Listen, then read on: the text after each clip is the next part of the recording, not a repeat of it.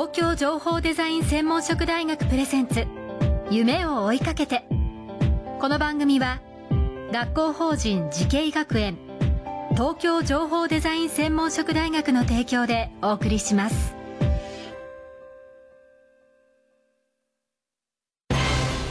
こんな未来あったらいいな。こんな世界できたらいいな。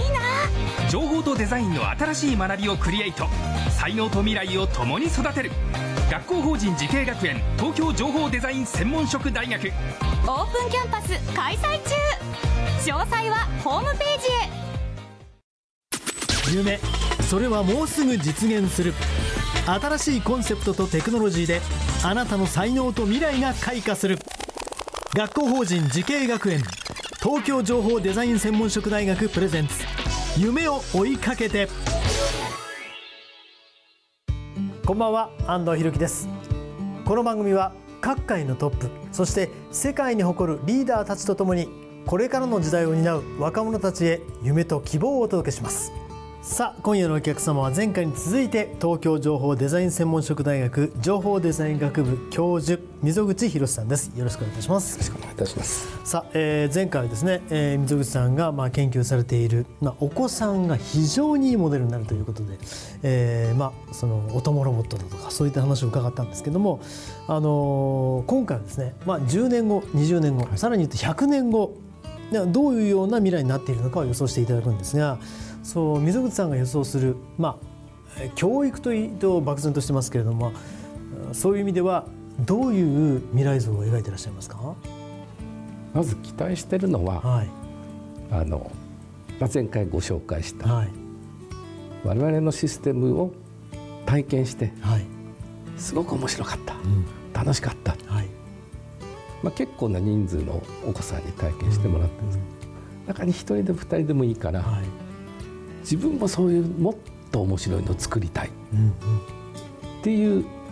ふうに思って、はい。まあ、どの分野でもいいんです。技術者になってもいいし、はいはい、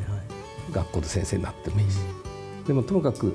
あれよりもっと面白いのを作ってやるっていう子が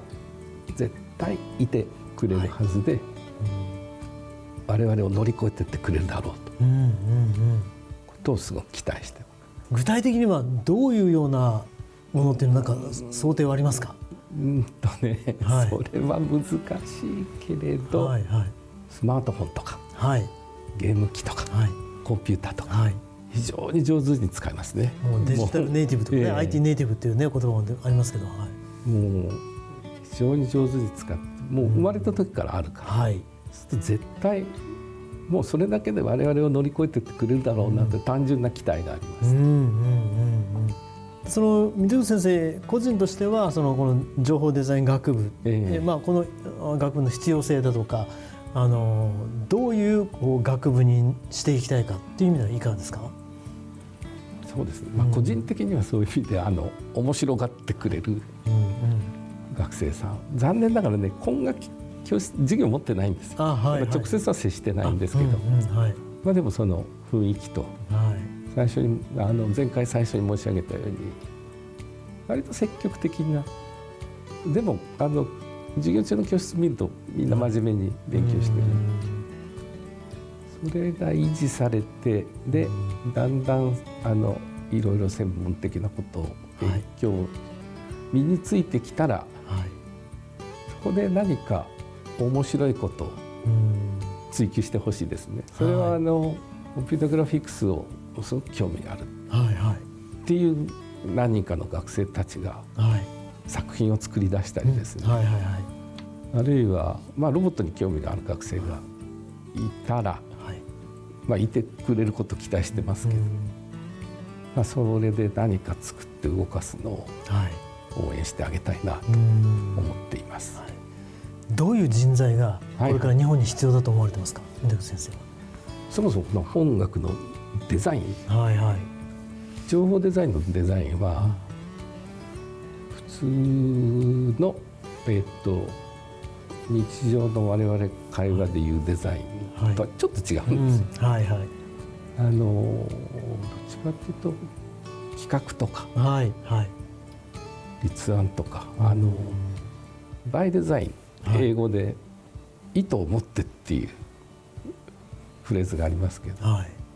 そういう企画立案計画、うんうん、構想の意味が大きいですよ、はい、もちろんあの衣装っていう意味のデザインも含まれますけど、どちらかというと情報の処理の技術の、技術もさるものだけど、うん、そこに背景のなってる考え方とか、はい、原理とか、うん、難しい言葉を言うと、はい、並列処理とか並行処理とか、はい、まあ、技術の言葉でありますけど、うん、何のことない2人で一緒にやれば1人でやるより早いよねっていう。3人だったら3人だ。だけど例えばじゃあ大工さん100人連れてきたら1日で家立つかってそんなことないですよ。そうするとそこは100人になったら100倍にはならないこう連絡し合うロスとか、はいはい、っ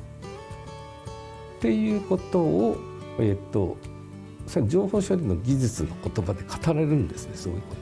と。でそこをこう増やした場合にどうどうそのアイロを減らすかとか、はい、調整するかとか。その考え方を持って、はい、いわゆるビジネスで起きてるようなことをちゃんと説明ができる解決ができる、はいはい、えー、立案できる、うん、あるいはビジネス上のいろんな問題を聞いた上で分かって、はい、あそれはでも情報処理とかあの技術でこうやるとこう解決ができる。それで、えーと、これこう解決できるっていうのを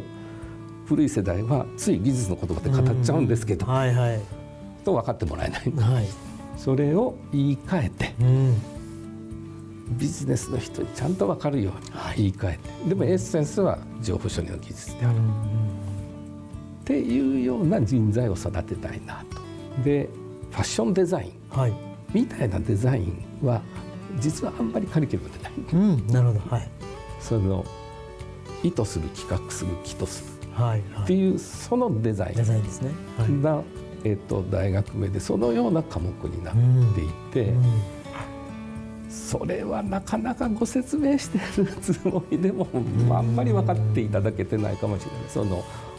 親御さんたちにも、はいはい、学生さんにも我々はこれからちゃんと説明していくんでしょうね。カリキュラム全体眺めてああなるほど。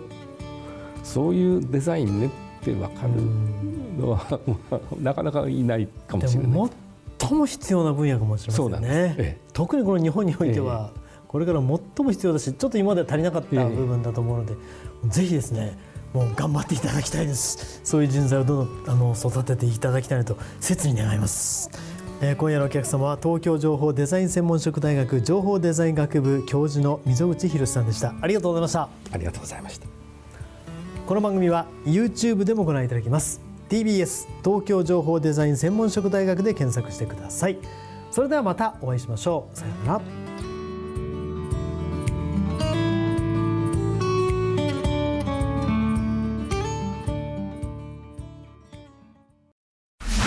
工学と人工知能。メタバースとサイバーセキュリティ。情報とデザインの新しい学びがそこに。時代の即戦力を育てる。学校法人慈恵学園。東京情報デザイン専門職大学。オープンキャンパス開催中。詳細はホームページへ。東京情報デザイン専門職大学プレゼンツ。夢を追いかけて。この番組は学校法人慈恵学園東京情報デザイン専門職大学の提供でお送りしました。